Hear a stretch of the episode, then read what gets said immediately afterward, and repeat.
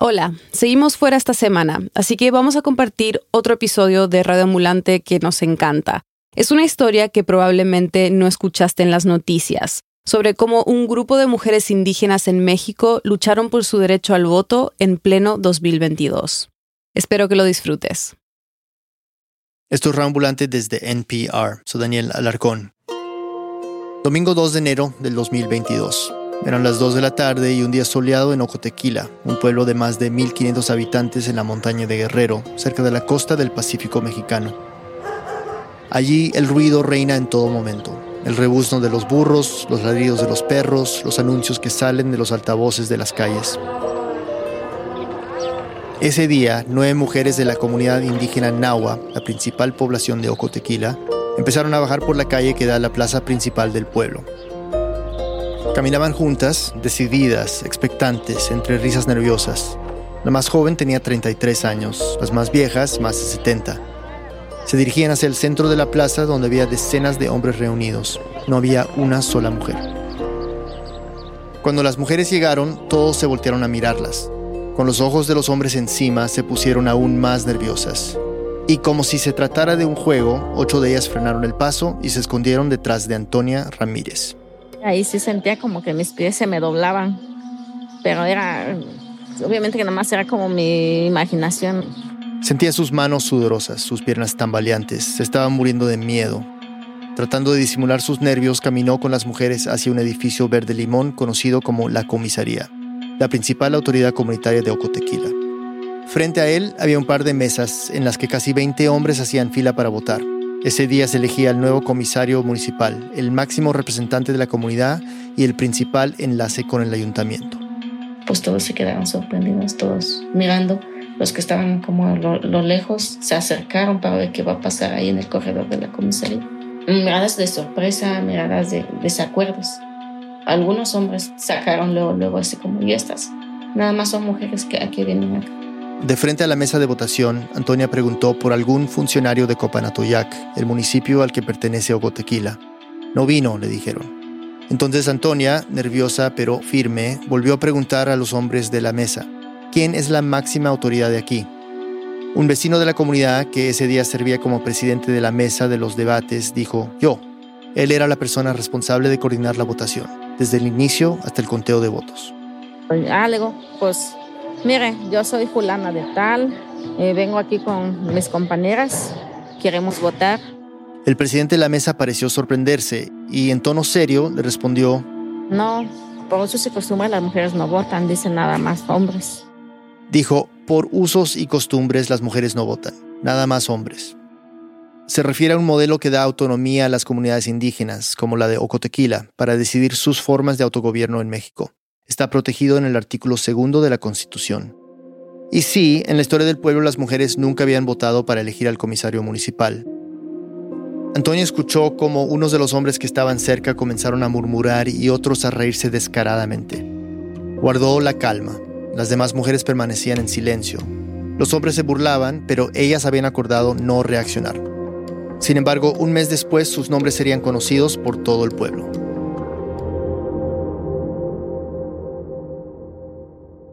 La periodista mexicana Selene Mazón nos sigue contando. Antonia Ramírez nació en Ocotequila, pero cuando estudiaba en el preescolar se mudó a Tlapa, una ciudad ubicada a menos de una hora y media de distancia. Sus padres decidieron que lo mejor era irse por motivos de seguridad. En casa, Antonia se comunicaba en náhuatl con su familia, sus papás, sus tres hermanos y su sobrina. Pero al llegar a Tlapa tuvo que aprender español. Sí, me pareció muy difícil. Hasta ahorita siento que todavía no hablo bien el español. Nada más podía decir sí y podía decir que no. Mi papá me dice, cuando hay algo que sí estás de acuerdo es sí y mueve la cabeza, afirmativo. Y si no, dice mueve la cabeza que no quieres, que no te obliguen a hacer cosas que tú no quieras. y ya, entonces nada más, así nos mandaron con esa palabra, sí y no. Y ya. De lunes a viernes, Antonia estudiaba la primaria en un internado público. Los fines de semana, ella y su hermana trabajaban lavando ropa ajena de una maestra. Todos en su casa trabajaban para ayudar con los gastos. Su papá era campesino, luego fue ayudante de albañil y cargador. Su mamá se dedicaba al hogar y vendía tortillas. Aunque trataba de no pensar mucho en el futuro, hubo una cosa que siempre tuvo clara. Yo quería ser una mujer independiente, quería trabajar, tener así como para poder comprarme esto, lo otro, que no depender de nadie. Antonia siempre estudió en escuelas públicas. Nunca dejó de trabajar. En 2008 terminó la preparatoria. Tenía 19 años. No entró a estudiar a la universidad enseguida porque aún no decidía qué licenciatura quería cursar, así que se dedicó a trabajar principalmente en el servicio doméstico. Un año más tarde, su hermano le contó de una convocatoria para trabajar como capacitadora electoral para el Instituto Federal Electoral o IFE, hoy conocido como INE.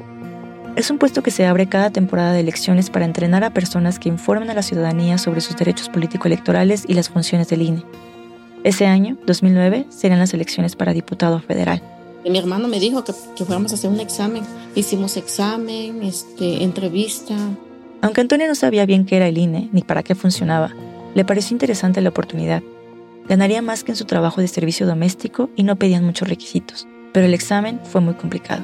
Ya preguntas que tienen que ver con la participación que hace cada funcionario de casilla, que hace eh, cuando llegan los paquetes electorales, cómo se compone un consejo distrital, un consejo local. Aunque estudió mucho, le costó entender todo esto. Nunca había participado en ninguna elecciones y en su casa tampoco se hablaba de política. Solo recuerda conversaciones aisladas de un tío o por algunas noticias que veía en televisión. Cuando le dieron los resultados del examen, su calificación fue baja, pero la entrevista compensó su desempeño y fue aceptada en el trabajo. El proceso de entrenamiento para convertirse en capacitadora fue de 10 días y para Antonia fue como entrar en un mundo completamente nuevo.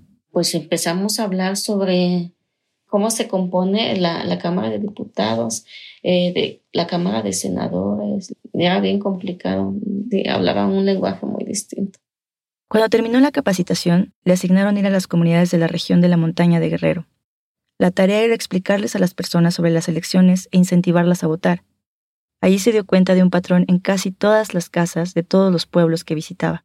Las mujeres siempre me decían, mira, ven cuando está mi marido, porque él me, va a dar permiso. Y así yo me quedaba, ¿por qué te tiene que dar permiso tu marido? Pero tú sí quieres. No le decía nada, obviamente, pero yo me sentía bien rara, así como, ¿por qué las mujeres debemos de pedir permiso si nosotros no somos dueñas de nadie? me cuestionaba mucho. El trabajo como capacitadora duró alrededor de cinco meses y terminó el día de la elección para diputado federal. Ahí Antonia apoyaría a los funcionarios que estaban al frente de las urnas. Esa vez, además, votaría por primera vez. Lo que más le emocionaba era que le marcaran el dedo pulgar con la tinta electoral después de registrar su voto por los candidatos de la boleta. Todos queríamos que nos marcaran el dedo, entonces yo estaba muy emocionada de, sentir que se siente. Eh, nos dieron unas boletas, eh, taché a los que voté, pero pues ni sabía quiénes eran. Y si le sorprende eso de votar sin saber por quién, hay que tomar en cuenta el aislamiento político de comunidades como las de Antonia. El simple hecho de participar y tener esa marca en el dedo sería un primer paso importantísimo. Antonia estaba feliz. Cuando terminó de votar, regresó a su puesto de apoyo a los funcionarios de urnas. Cuando se acabó la jornada electoral, en la noche, le tocó ayudar a llevar las cajas de boletas de votación al ayuntamiento para el conteo de votos. Yo veía la filota de todos los presidentes de casilla llevaban sus paquetes y tenían que entregar. Era muchísimo, era como, era bastante gente. Y yo dije, ¿dónde yo estaba? Que yo nunca me había dado cuenta de esto. Trabajar en el INE marcó un antes y un después en la vida de Antonia. Comenzó a conocer sus derechos y los nombres de las instituciones gubernamentales encargadas de protegerlos. Cuando terminó su trabajo en esa elección, volvió a pensar en su carrera universitaria. Quería ser abogada, pero la carrera de Derecho se impartía en una ciudad a cuatro horas de donde vivía, y como no conocía a alguien allá que le ayudara con el hospedaje, optó por una licenciatura nueva en Tlapa. Se llama Desarrollo Comunitario. Que sirve para que tú regreses a tu comunidad y apoyes a la gente en esto, lo otro, que hay que documentar este, pues las costumbres de las comunidades. Y ahí estuvo. En la carrera comenzó a conocer más a fondo las prácticas de los pueblos indígenas de la región, incluido el suyo, Ocotequila. Una vez, en 2012, le asignaron como tarea investigar cómo funcionan ahí las jerarquías de la comisaría, cómo se elige al comisario, quiénes participan en las elecciones. Entonces le empezaba a preguntar a mi mamá, oye, ¿cómo se llama el comisario? ¿Y qué hace esto? ¿Y, y cuándo vota? ¿Cuándo lo escoge? Su mamá, quien había regresado a Cotequila a vivir, le dijo, no es que nomás los hombres votan. ¿Cómo que nomás los hombres? Sí, nomás los hombres. Antonia se molestó aunque no era la primera vez que escuchaba que las mujeres no eran tomadas en cuenta en la comunidad. Desde chica ha habido la expresión en náhuatl sansiwame, que significa no más son mujeres o nada más mujeres, como una forma de restarles valor. Entonces le preguntó a su mamá si no le gustaría votar por comisario. Su mamá le dijo que sí, pero que las mujeres ni saben cómo son las elecciones o quién se postula como candidato. Nomás lo pone, o sea, ya nos enteramos que fulano de tal es el comisario. Antonia seguía indignada. El derecho al voto de la mujer se aprobó en México en 1953 y algunas mujeres de su comunidad habían votado en las elecciones generales. Pero cuando se trataba de elegir a la autoridad más cercana a sus necesidades, no eran consideradas para nada, en pleno 2012. En la universidad aprendería que eso se debía al término que escuchamos al inicio, usos y costumbres. Y, como dijimos, los usos y costumbres existen para dar autonomía a los pueblos indígenas en el país. En la Constitución se conocen como sistemas normativos internos y han sido clave para que las comunidades indígenas puedan preservar su identidad y tradiciones, sus formas internas de convivencia y organización, la elección de sus representantes y la conservación y mejoramiento de su hábitat.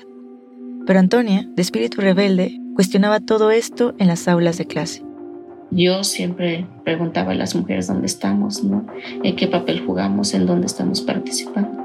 Algunos maestros tienen muy idealizado las comunidades, romantizan mucho y pues en las comunidades también hay este, pues errores, hay, hay malas costumbres, hay malas prácticas y pues no todo en la comunidad es bonito, sobre todo para las mujeres. Ante su frustración, empezó a asistir a talleres y foros de feminismo y derechos humanos, en su mayoría promovidos por la activista indígena Marta Sánchez Néstor, una mujer que visibilizó y luchó por los derechos de las mujeres indígenas en Guerrero. Yo me animaba, dejaba las clases y mejor me iba a los foros o encuentros y allá hablaban mucho de las mujeres. Hablaban del feminismo, que ni sabía yo qué era eso, y, pero decía que era como el feminismo quiere un cambio, quiere que las mujeres seamos tomadas por igual y dije, ay, creo que soy feminista. Durante la carrera, Antonia nunca dejó de trabajar. Casi todos eran puestos temporales. Seguía como capacitadora en el INE y fue encuestadora del INEGI, la entidad encargada de realizar censos poblacionales, entre otras cosas. También fue traductora del náhuatl al español en la Fiscalía de Atención a Víctimas de Delitos Sexuales y Violencia Intrafamiliar. Trabajó ahí por tres años hasta 2014. Ese mismo año se graduó de la universidad. Un año después, su amiga Carmen González, que era periodista del periódico El Sur, le propuso a Antonia cubrir su puesto durante seis meses mientras se llevaba a cabo las elecciones de ese año. Carmen era consejera electoral y para evitar un conflicto de interés necesitaba a alguien que la reemplazara como reportera. Antonia dudaba, no había estudiado para eso y no se consideraba muy extrovertida. Le daba vergüenza acercarse a la gente y preguntar. Pero al final, Antonia aceptó. Aún no tenía claro qué quería hacer después de la carrera y también quería apoyar a su amiga. No fue fácil. Le costó aprender las técnicas de reporteo necesarias para redactar una nota, se le pasaba preguntar datos, le costaba acercarse a la gente, se tardaba en transcribir y escribir. Con la práctica y la guía de Carmen, Antonia le empezó a gustar el trabajo de periodista y ya no lo dejó. Después de que se acabó la jornada electoral, se incorporó como reportera independiente en el periódico. Le gustaba que veía que tenía un impacto en la vida de las personas. Ya después fui viendo que hay resultados, eso de que te hablan para que pongas una queja, después la gente, ¡ay, muchas gracias! Se resolvió mi asunto, si no fuera por ti esto. Ya dije, ay, y se siente bonito. Es como ser abogada, pero escribiendo, ¿no? Así, pidiendo demandas y así. En 2016, Antonio y Carmen fundaron el Jale Noticias, un medio digital independiente para subir las notas que no se alcanzaban a publicar en el periódico. Su cobertura daba prioridad a las historias locales, así como las de violencia de género, muchas veces justificada por usos y costumbres, como es el caso de matrimonio infantil. Así pasaron cinco años, Antonia reporteando y trabajando con Carmen para el Jale Noticias y para el periódico El Sur, hasta que una tarde de enero de 2021 recibió una llamada de su sobrina, Emilia, que estaba estudiando la misma carrera que ella, desarrollo comunitario, al igual que Antonia cuando era estudiante, Emilia tenía que ir a las comunidades y documentar las prácticas y tradiciones. Antonia ya le había comentado sobre cómo, en comunidades como las suyas, las mujeres no pueden votar por comisario. Así que cuando hablaron por teléfono, su sobrina le contó. Mira, Antonia, de veras, justo me tocó documentar la elección de comisario y tienes toda la razón. Las mujeres no votan. Yo fui la única mujer que estaba ahí y tuve mucho miedo. Dice, miedo de que me hicieran algo. Pero yo le pedí permiso al comisario que se podía hacer una, tomar una foto, porque voy a entregarlo en la, en la escuela, es una tarea. Le contó que el comisario le dijo que sí y ahí tomó algunas fotos que esa tarde Emilia le mandó por WhatsApp a Antonia. Hasta ese momento, Antonia solo había escuchado cómo eran las elecciones por lo que le había contado su mamá, pero nunca lo había visto. La imagen de un montón de hombres reunidos y ni una sola mujer a la vista la impactó. No sé, sentí mucho coraje, decepción, impotencia. Dije, yo no puedo cambiar nada en mi comunidad, ¿para qué estudié? Pensó su trabajo en el INE en cómo invitaba a las mujeres a participar en elecciones generales, mientras que en su propia comunidad, a su familia, sus vecinas y conocidas no se les permitía votar para la autoridad local más directa, comisario. Después de ver esa foto, Antonia no podía dejar de pensar en el tema. Cada vez que iba a su pueblo sacaba la conversación en la mesa familiar, lo platicaba con su mamá o con su tía Chaya. Cuando se encontraba con alguna vecina, no dejaba pasar la oportunidad y les preguntaba. Oye, ¿a ti qué te parece esto? ¿Te parece está bien eso que tú no votes cuando eligen al comisario? ¿Quién sabe? Dice, no nos mandan a traer. Antonia les preguntaba si les gustaría votar y las mujeres le contestaban que sí, que sí irían. Pero las elecciones para el siguiente comisario que se eligen anualmente no serían sino hasta casi un año después, en enero del 2022. Así que las conversaciones que tuvo con ellas en ese momento no iban más allá de eso, pero empezó a ser una forma de tantear el terreno. En noviembre de 2021, Antonia viajó a Cotequila para el funeral de su abuelita. Varias mujeres de la comunidad se habían reunido en la casa de su mamá para los preparativos de la levantada de cruz, una tradición católica para rezar por la persona fallecida. Eran como siete mujeres, entre ellas su mamá Juana, su tía Chaya, su hermana Mari, su sobrina Emilia y algunas vecinas como Isaura e Inés. Cocinaban tres ollas enormes de pozole. Me acuerdo, eran como a las 12 de la noche, estaba la fogata, estaba hirviendo el pozole, ahí estaban pelando los, me acuerdo, creo que era pollos, estábamos risa y risa. Entonces, Antonio empezó a hablar sobre las votaciones de comisario, que serían dos meses después.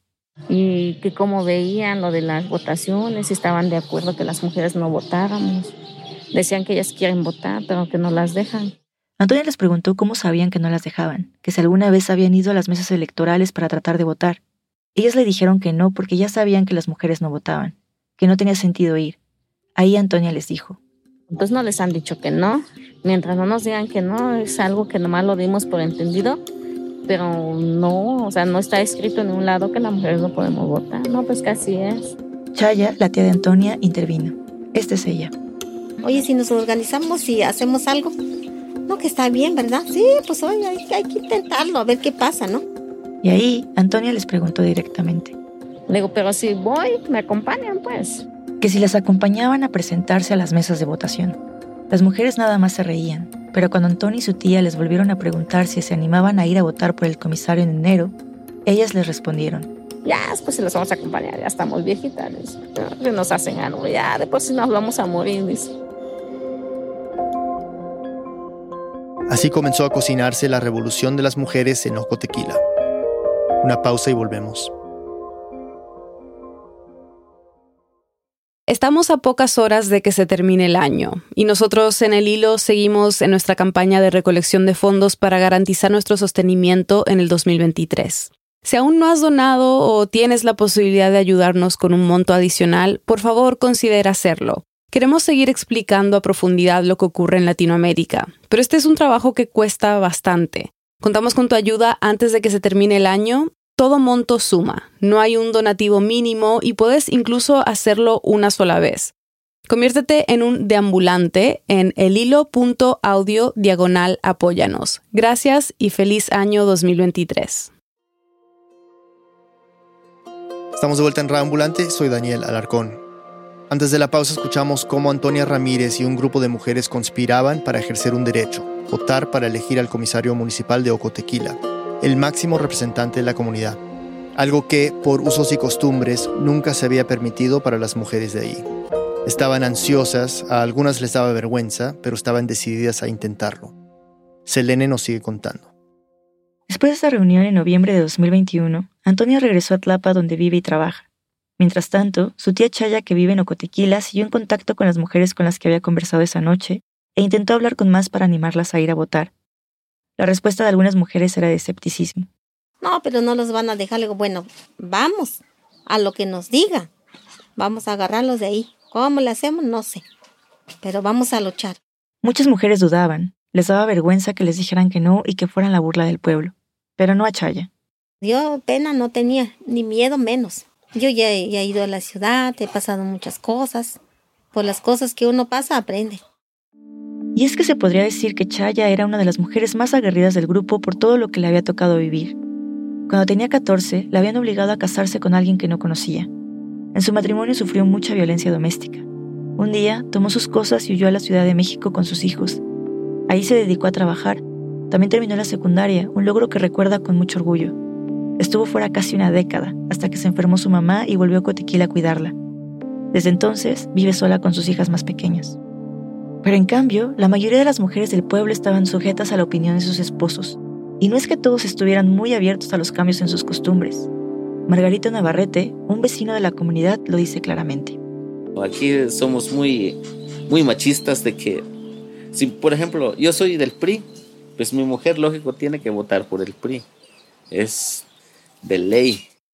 El PRI, el partido político de centro derecha que, según Antonia Ichaya, históricamente ha ganado en el municipio al que pertenece Ocotequila. Cuando le pregunté por qué es lógico que su esposa tenga que votar por el mismo partido, me respondió. No, no estamos acostumbrados que, de que la mujer vaya aparte. Esto viene del control económico que tienen sobre ellas. En Acotequila no hay opciones de empleo más allá de la temporada de siembra. Generalmente son los hombres los que salen a buscar trabajo a otras ciudades, en su mayoría como ayudantes de albañil o en el comercio. La mujer, si, si le das dinero que va a comer, va a tomar refresco. La que dice si te va a comprar tu vestido es porque pues es su trabajo del marido, pues. Porque la mujer nomás está aquí esperando, no tiene empleo. Entonces, claro, como el trabajo de cuidados y de apoyo en el campo y hogar que ellas realizan no es reconocido ni remunerado, las mujeres dependen económicamente de sus maridos para casi todo, incluida la toma de muchas de sus decisiones. Lo que va a hacer la mujer lo que diga el, esposo, pues. Aún así, Chaya logró convencer a cuatro mujeres. Benita, de setenta y pico años, María Ana e Inés, en sus cincuentas, e Isaura, de 45. Isaura cuenta que se animó a votar porque, hasta la fecha, los comisarios no le hacían caso para tramitar sus programas sociales. Recordemos que el comisario es el principal enlace del pueblo y del municipio. Esta es Isaura hablando en náhuatl.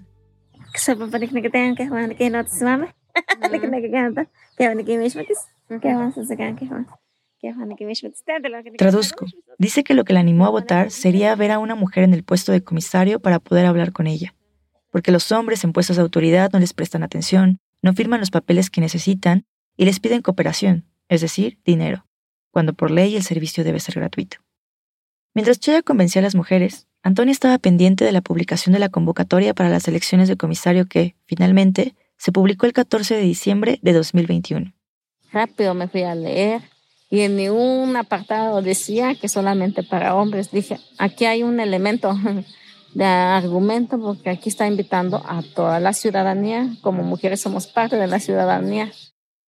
Antonia compartió la convocatoria de las elecciones en la cuenta de Facebook de El Jale, invitando a todos a participar y llamó a su tía Chaya para contarle. Tendrían que estar atentas porque no especificaban el día de la elección. Como son elecciones comunitarias, cada pueblo se pone de acuerdo para organizarlas.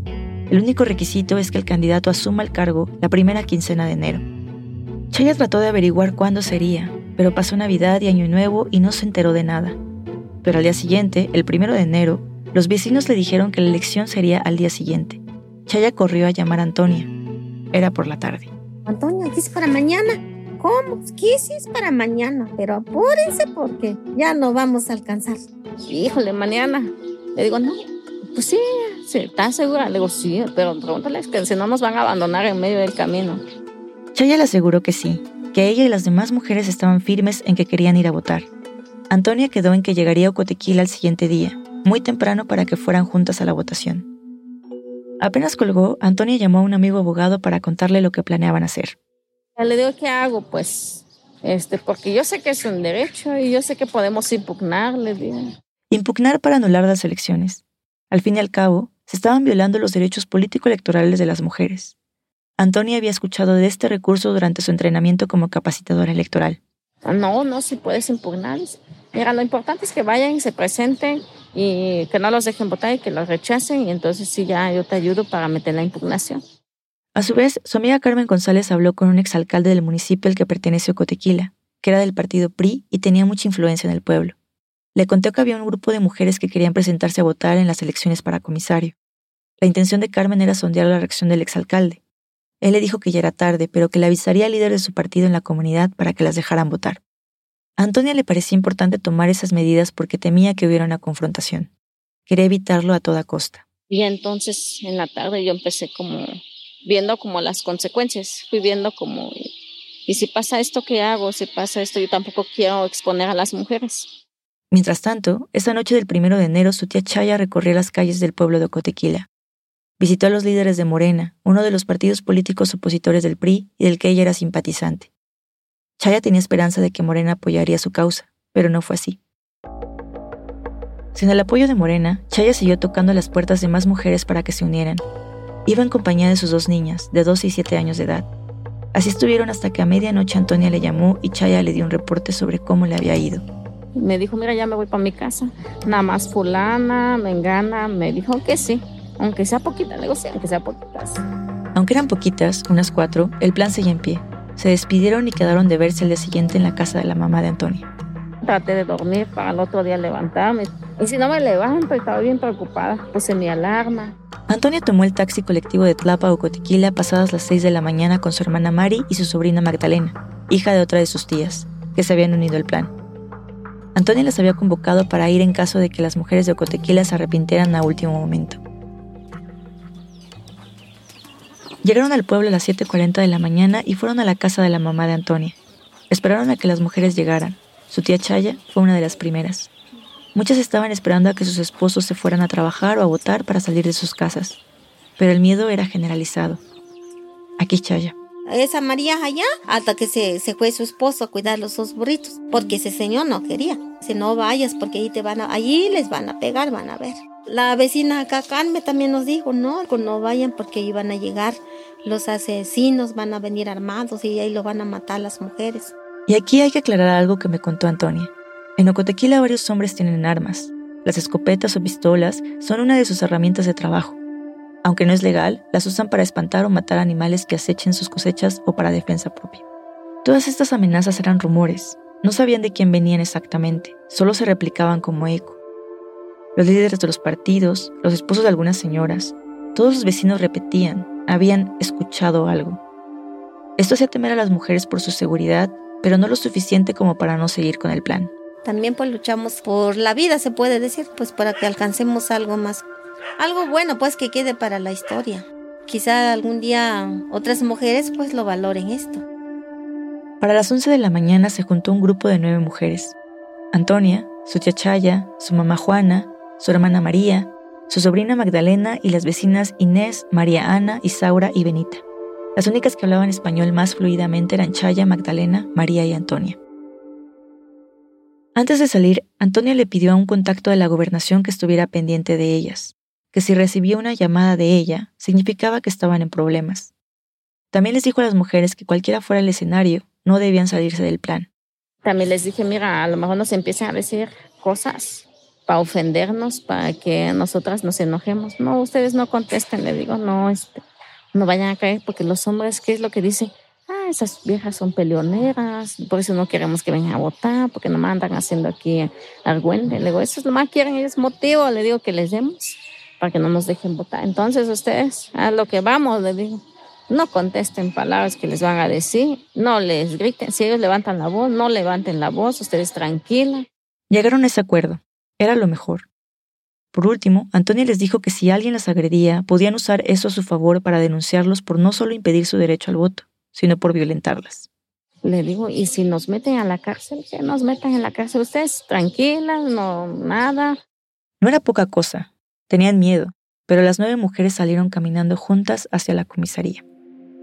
Y entonces llegamos a la escena con la que empezamos esta historia. Cuando llegaron a la plaza principal, pidieron que les dejaran votar y recibieron una respuesta rotunda. No, por eso se acostumbra las mujeres no votan, dicen nada más hombres. Antonia le mostró que en la convocatoria del ayuntamiento decía que la ciudadanía en general podía acercarse a votar, pero el presidente de la mesa de debates le dijo, no, dice, nosotros hicimos un acta, nos reunimos antes de la elección aquí en la comunidad y ahí este, no dijimos que van a votar las mujeres, dice. El acta de la que hablaba el presidente de la mesa de debates es un documento donde los líderes de la comunidad solo hombres, dejaban por escrito los acuerdos bajo los que se llevaría a cabo la elección. Y por último le dijo a Antonia que si querían votar, se esperaran la asamblea previa a las elecciones del próximo año. Le digo, usted no me está entendiendo, es que yo no necesito tu permiso, le digo, para que podamos votar. Es un derecho que nosotros tenemos y queremos ejercerlo, le digo. ¿Qué? ¿Esa asamblea vas a convocar a mujeres y les vas a preguntar si quieren votar? ¿O vas a convocar solamente a hombres y hombres van a decidir por nosotras? Eso no está bien, le digo, estamos en desigualdad. Antonia le pidió al funcionario que leyera el acta de acuerdos. Revisó y vio que el acta no prohibía a las mujeres votar. En cambio, decía que los originarios de Cotequila podían hacerlo bajo ciertos criterios. Y le pusieron originarios porque mucha gente vive en Tlapa, Acapulco, Morelos, y el día de la elección los mandan a traer, les dan para su pasaje y vienen y votan. Siempre y cuando tenías que ser hombre, ¿no? Su hermano, que también vive en Tlapa, había votado varias veces sin ningún problema. A pesar de esto, los hombres de la mesa utilizaron como argumento que Antonia vivía y trabajaba en Tlapa para no dejarla votar. Claro que sí, soy de aquí, le digo. Mi mamá es fulana, mi papá es este. Yo me llamo así y además yo hablo nada. No, no, pero ustedes no, no, no, no puedes, dice. Le digo, bueno, digamos yo no vivo acá, mi mamá vive aquí, a ella la van a dejar votar. Inés vive aquí, ella vive aquí. Yo no voto, que voten ellas para quitarles ese argumento. Los hombres no cedieron. Le decían que debieron haber manifestado su deseo de votar antes, cuando se realizó la asamblea para el acta de elecciones. ¿Yo cómo voy a saber, le si ustedes no hacen la invitación de manera general? Esa asamblea se realiza a puerta cerrada y solo se convocan a los líderes de los partidos. Hubiera sido imposible que Antonia y las mujeres se acercaran a pedir que las incluyeran para la votación. Entonces, uno de los hombres que estaban ahí le dijo, Aquí era por respeto las mujeres no votan, porque luego son unas escandalosas, peleoneras, y además por respeto no debe de votar, porque mira, imagínate, ¿qué va a estar haciendo una mujer en la comisaría? Ahí se toma, ahí se fuma. Antonia no se quedó callada. Luego si se trata de fumar y beber, pues yo le entro, le digo. Era nada más una forma de demostrar que estaban dispuestas a todo para ejercer su derecho al voto. Pero claro, no las dejaron. Como solución, las mujeres les plantearon hacer una hoja de incidentes, un documento que reporta los hechos o anomalías en una elección y se entrega al ayuntamiento municipal. Los hombres le decían que lo redactarían después de la elección, pero Antonia no confiaba en su palabra. Entonces me di cuenta, le dije, no lo van a hacer. Agarré, creo que traía yo una libreta, empecé a redactar, nos presentamos, tantas mujeres en tal comunidad, quisimos votar, nos dijeron que no pueden, firmen, luego el nombre de las mujeres, anoté los nombres de las mujeres, firmamos. Y Antonia le entregó el documento al presidente de la mesa de debates. Él la recibió y, en teoría, se debía anexar a los resultados de las elecciones de ese día. Después de eso, Antonia grabó un video allí mismo. En él se ve a una fila de hombres esperando para votar, otros sentados en sillas de plástico. También se veía su hermana Mari, su mamá Juana y su tía Chaya. Las demás mujeres estaban en el corredor. Los hombres las miraban. Este es un extracto del video. Bueno, pues estamos aquí en Ocotequila, vinimos varias mujeres que queríamos ejercer nuestro derecho al voto, pero pues nos informan que solamente pueden votar los hombres. Como ustedes Después de más de media hora, los hombres decidieron retirarse de la comisaría. Todos los hombres las miraban fijamente y Chaya se acuerda claramente de unos. Ahí estaban un grupo de groseros ahí, decía, eh, viejas locas, dice, qué cosa andan haciendo acá. Pero las mujeres cumplieron con lo que habían acordado. Se presentaron, no reaccionaron ante los insultos y la situación, fuera de las burlas, no escaló a nada más. Al salir de la comisaría, tres mujeres se fueron para sus casas y seis se quedaron en la plaza. Se reunieron cerca del amate, un árbol gigantesco al lado de la iglesia. Ahí Antonia les dijo. Vamos a tomar unas fotos, pues. Alégrense, ya vencimos el miedo, vinimos, pisamos la comisaría. Ya es un gane, le digo. Antonia les pidió a las mujeres que pusieran sus dedos pulgares hacia arriba, como un símbolo de que algún día votarían por su comisario. Pongan así sus dedos porque vamos a votar. Vamos a votar algún día, le digo. Y ustedes me van a acompañar. Se tomaron la foto y aplaudieron. Los hombres no les quitaban los ojos de encima. Ese día no había nada más que hacer. Chaya, Magdalena y Mari se fueron a la casa de la mamá de Antonia y no paraban de hablar de lo que acababan de vivir. Le preguntaron a Antonia cuál sería el paso siguiente y ella dijo que iba a averiguar, que las cosas no se iban a quedar así. Hacia la tarde, Antonia, su hermana Mari y su sobrina Magdalena tomaron el taxi de regreso a Tlapa. En el camino se metió a su Facebook. Dije, no, lo voy a publicar. Esto no puede quedar así, al menos me tengo que desahogar. Estaba enojada. Eh, tenía mucha impotencia, porque nadie, ni un hombre abogó. Publicó la foto que se tomaron frente a la iglesia y escribió. Llegará el día en que mi comunidad nahua de Ucotequila, municipio de Copanatuya Guerrero, haremos historia y las mujeres podremos votar y ser votadas para ser comisarias. Su publicación seguía con el relato de lo que habían hecho ese día y agregó que muchas mujeres no fueron por miedo y vergüenza. Y terminaba. Así que solo el hecho de presentarnos a la comisaría fue un avance importante y significativo. Las malas prácticas no se cambian de la noche a la mañana. Cuando nuestros derechos en nuestras comunidades indígenas no son garantizados, nos vemos obligadas a recurrir a otras instancias. Su publicación se empezó a compartir una, dos, tres, ochenta veces. Los comentarios y los mensajes no dejaban de llegar. Las personas les mostraban su apoyo, les daban ánimos para seguir peleando. Para mí fue un catarsis de esto, lo otro. No pensé que iba a tomar la dimensión que tomó. Esa tarde Antonia publicó el video que hizo en la página de Facebook de El Jale Noticias. También llamó a algunos compañeros reporteros para preguntarles si querían escribir una nota sobre lo que acababa de suceder. Le dijeron que sí, y al día siguiente, el 3 de enero, tres periódicos publicaron lo que había pasado en Ocotequila. A partir de esto, la noticia se empezó a compartir en redes sociales y fue retomada por varios medios nacionales. Nagua Ocotequila en el municipio de Copanayotac, en Guerrero, en donde las autoridades comunitarias les impidieron a nueve mujeres votar en la elección de comisario municipal. ¿Por qué? Porque son mujeres. Y miren, Guerrero, las mujeres también enfrentan violencia política. Muchas incluso no pueden votar por la estrecha barrera de los usos y costumbres. Al día siguiente, el martes 4 de enero, Antonia recibió un mensaje de WhatsApp de la abogada feminista Muriel Salinas. Ella es fundadora y presidenta de la Red de Avance de Derechos Políticos de las Mujeres Guerrerenses, una organización que se encarga de prevenir y atender la violencia política contra las mujeres. La red se enteró del caso porque alguien de su equipo vio la publicación de Antonia.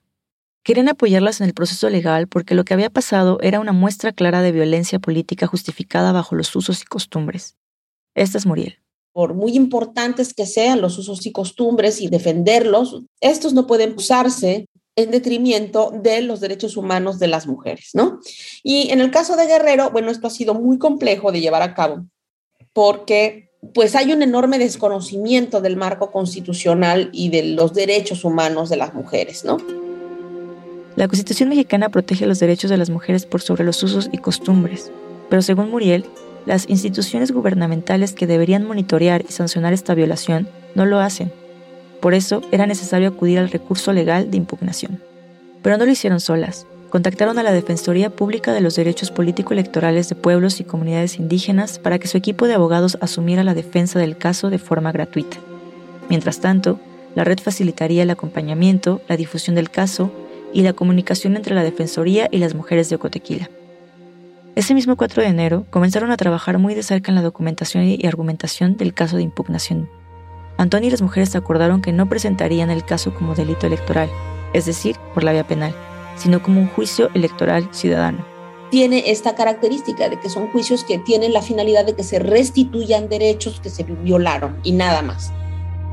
Lo primero que tendrían que hacer era presentar su queja ante el ayuntamiento porque es el responsable de organizar las elecciones comunitarias. Y para eso tenían poco tiempo. El 5 de enero, Muriel llamó a Antonia y le dijo que la fecha límite para ingresar los documentos era el día siguiente.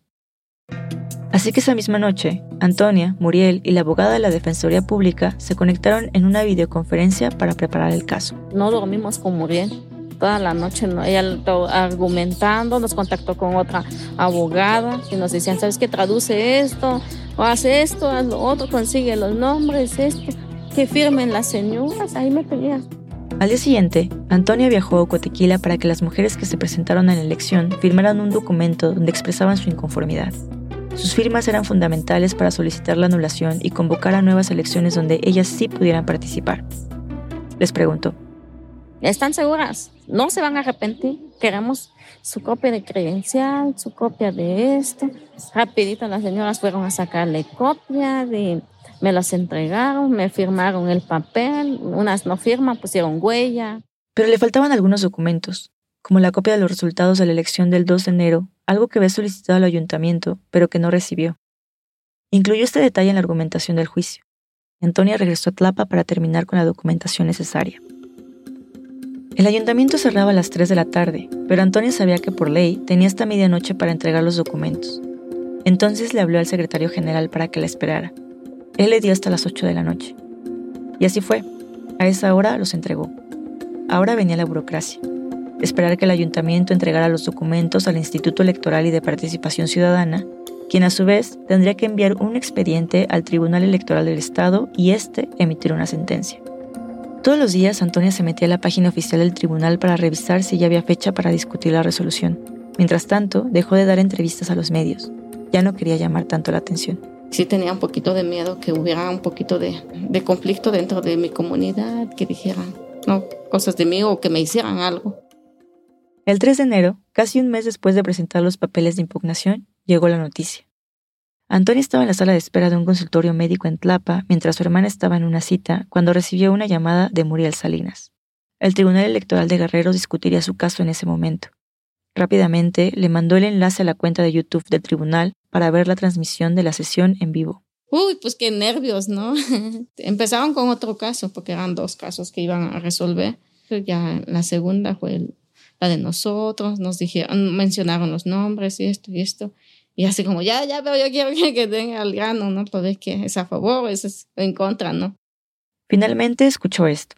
En consecuencia, al haber resultado fundados los agravios planteados por las ciudadanas indígenas recurrentes y advertirse una práctica comunitaria que implica una situación de desventaja para las mujeres de la comunidad, lo procedente es, inciso A, declarar la nulidad de la elección de los integrantes de la comisaría de Cotequila, municipio de Copanatoya Guerrero, efectuada el 2 de enero pasado. Ordenar al presidente. El funcionario de línea felicitó a las mujeres por su valentía y leyó uno por uno sus nombres. Después dijo: este órgano de justicia les da la razón y les dice que a partir de ahora en Guerrero a ninguna mujer indígena se le negará el derecho a votar y ser candidatas en todo tipo de elección, que en la próxima votación de su comunidad para comisario municipal podrán votar y ser candidatas, que con su participación a, las mujeres indígenas de Guerrero. Y ahí sí me dio mucho, mucha emoción. Y me puse a llorar, así como, bueno, no, no estaba llorando, sino que mis lágrimas estaban saliendo y así como, órale. No lo podía creer porque era bien rápido. Yo nada más dije que algún día las mujeres íbamos a votar, pero no pensé que fuera muy rápido. La sentencia establecía un plazo de máximo tres días hábiles para la emisión de la nueva convocatoria de elecciones y cinco días a partir de eso para la organización de las elecciones extraordinarias. También ordenaba a varias instituciones electorales y de gobierno difundir y realizar talleres para prevenir la violencia política hacia las mujeres. Era un paso enorme, Finalmente, la nueva fecha de las elecciones extraordinarias quedó para el 13 de febrero. Esa misma tarde, Antonio imprimió la resolución y el día siguiente se fue para Cotequila para leérsela y traducirla al náhuatl a las mujeres que vivían allí. Se reunieron en la casa de su mamá. Todas la escucharon. Al final, Antonia les dijo. Y así le digo, bueno, en pocas palabras, quiere decir que vamos a volver a votar. O sea, ganamos, dicen la señora, ganamos. Sí, ganamos, podemos decir que ganamos. Las mujeres se pusieron muy contentas. Esta es su tía Chaya. Estaba emocionada, digo, para ver qué pasa. Vamos a ver las caritas de esos señores que siempre ahí anda. Pero la celebración duró poco, porque muy rápido les entró el miedo por su seguridad. Cuando la noticia llegó al resto del pueblo, los hombres estaban furiosos. Ah, que si nos estaban odiando ahí, que estaban diciendo, que qué cosa, que por qué andamos haciendo eso. Pero no fue todo. Una compañera que se llama Carmen le llamaron para amenazarla diciéndole que iban a matar a todas las mujeres en la plaza si se atrevían a bajar a votar. Y la verdad sí me, cuando me, dijo, me dijeron eso sí me asusté. Y dije, no, o sea, yo voy a ser la culpable de, de provocar eso. No, no, no, o sea, necesito algo, necesito hacer algo. Y pues lo único que se me ocurrió es mediatizarlo. A través de un video por Facebook pidieron seguridad municipal y del Estado. Dos días antes de las nuevas elecciones, las mujeres se reunieron y hablaron sobre la votación. Tenían dos opciones, votar por alguno de los partidos políticos que durante la primera elección las ignoró por completo o anularlo. Antonia dijo que ella haría lo segundo, solo iría a ejercer su derecho, pero las mujeres sugirieron otra idea, que Antonia se lanzara como candidata independiente. Al principio no quería y le propuso a Inés, una de las mujeres del grupo, que se postulara, pero Inés le dijo que mejor fuera la candidata y que ella sería su suplente. Antonia aceptó. También acepté para que ellas vean, otras mujeres se den cuenta que pues que no tenemos miedo en aceptar a ocupar este, los cargos dentro de la comunidad. Como comisario suplente, Antonia e Inés atenderían y presentarían las demandas de la comunidad ante el municipio. también serían las encargadas de organizar las fiestas del pueblo y de garantizar que los programas sociales gubernamentales llegaran a todas las personas que lo necesitaran. Así fue como Inés y Antonia fueron las primeras candidatas mujeres para la comisaría, algo que no se hubieran imaginado meses atrás. El sábado, un día antes de la nueva ronda de elección, fueron al ayuntamiento a inscribir su planilla. Justo después hicieron una mini campaña. Imprimieron volantes y tocaron en las casas de las vecinas que ya conocían. También vocearon en los altavoces de la comunidad. Pero en su campaña, más que votar por ella, lo que querían era incentivar a las mujeres a salir a la comisaría, a las mesas de votación. Le digo, si, no quieres votar por mí, ¿no? vota por quien tú quieras, pero vete a votar a las mujeres. Ah, sí, ya sabemos. Le digo, ya sabes que mañana, sí, sí. Algunas me decían, sí, yo lo escuché en la radio, que si vamos a votar. Digo, bueno, mañana vayan, les digo. Antonio y las mujeres estaban emocionadas, pero el miedo nunca se iba del todo. Sí temía por mí, pero yo temía más por las mujeres, porque yo ya sabía, cuando decidí hacer eso, ya sabía lo que me arriesgaba pero sí temía por ellas. Y más luego que la gente me, me decía, cuídate mucho, porque ya escuché que te, que te, quieren hacer algo, están planeando hacer algo en el camino, tú que viajas y, y así mejor cuídate. Esa noche, su hermana le dijo a Antonia que por su seguridad era mejor que no durmiera en Ocotequila. Así que regresó a Tlapa y quedó en que llegaría al día siguiente, muy temprano, como aquel 2 de enero de 2022 que se presentaron por primera vez en las elecciones. Al otro día, Antonia llegó a Cotequila alrededor de las 7. Todavía no había nadie en la comisaría. El inicio de las elecciones estaba programado para las 8. Ese día, al mediodía, fueron siete las mujeres que bajaron juntas. Casi todas habían participado esa primera vez, pero ahora el ánimo era diferente. Mientras bajaban a la comisaría, Antonia empezó a gritar. Sí se pudo. Y todas, me, todas repetían, digo, sí se pudo. La mujer, la mujer. Y así, y pues sí, no sé, se abrían la ventana para ver quiénes iban pasando, nosotras, ¿no? Estaban felices y se sentían mucho más confiadas de lo que se habían sentido un mes antes. Ya no temblaban ni se escondían detrás de Antonia. Y cuando llegaron a la plaza, el paisaje era distinto. Estaba llena tanto de hombres como de mujeres. Tuve nervios también cuando llegué, tuve nervios de ver tanta gente y todos mirándote. Y luego varias cámaras siguiéndome y así. Antes de la votación, di una entrevista a un canal de televisión. Después de hablar sobre los obstáculos para llegar a ese momento y su postulación para la comisaría, Antonia cerró con esto. De hecho, nosotros ya ganamos, porque ahorita vamos a votar. Esa es nuestra ganancia. Ya lo logramos. Después, las mujeres se formaron enfrente de la comisaría. Se escuchaba el clic de las cámaras. En la mesa estaban los secretarios de elección, tomando el voto. También estaban los representantes de los partidos para vigilar la elección. Cuando les tocó su turno, les pidieron su credencial de elector y que gritaran el nombre de por quién votaban. Es algo común en las elecciones de comisario. No son libres ni secretas. Todos escuchan y llevan registro en una cartulina. Después de votar, todas se dirigieron al amate, el árbol que queda al lado de la iglesia enfrente de la comisaría. Querían celebrar. Antonia se subió a la jardinera y primero dijo unas palabras en náhuatl, y después en español agradeciendo a las personas por su apoyo en ese acto histórico. Cuando terminó de hablar, las mujeres se pusieron una junto a la otra y gritaron. Se ve, se siente, las mujeres estamos presentes. Después de eso, las mujeres se dispersaron. Algunas se fueron a sus casas y otras, principalmente las familiares de Antonia, a la casa de su mamá. Para ese momento, Antonia ya se sentía más tranquila. A las seis de la tarde volvieron a bajar a la plaza para conocer los resultados. El momento fue transmitido por Facebook Live en la página del Jale Noticias, el medio de Antonia y Carmen. En el video se observa al presidente de la mesa de debates tomar la palabra. Paisanas, paisanos, conteo de votos, en total 824 votos. Hombres, 320 votos. Mujeres, 504 votos. Si no escucharon bien, resumo. El presidente de la mesa está anunciando que del total de votos, 824, las mujeres fueron la mayoría, 504. Y después dijo: ganadora, Crescenciano López. Ganó Crescenciano López, el candidato del PRI, el que ya había ganado antes. No fue una sorpresa porque los resultados son abiertos. Antonia recibió solo 33 votos. Pero a Antonia no le importó. Gracias a su protesta, la comisaría estará integrada por primera vez por cuatro mujeres, la sentencia del Tribunal Electoral de Guerrero exigió garantizar la paridad de género a la planilla ganadora. Sentía que habían triunfado. Y para mí es eso, para mí es pues el reconocimiento de las mujeres. Hasta las mujeres dicen, no, pues les ganamos, ellas dicen que les ganamos, porque ellos decían que no íbamos a votar. Les ganamos, dicen, votamos. No importa que no hayamos perdido lo demás, pero les ganamos. Habían conseguido lo más importante, ejercer su derecho de votar y ser candidatas. Ganaron. Iban por más. Hoy, gracias a la protesta de esas mujeres, otras formas de organización comunitaria se están gestando. Entre los varios proyectos que buscan impulsar está la pavimentación de la carretera y la promoción de opciones de trabajo para las mujeres, así como asegurar que las siguientes elecciones de comisarios sean libres y secretas. Antonia está involucrada en todo. Sigue su trabajo de reportera, al que cataloga como periodismo comunitario.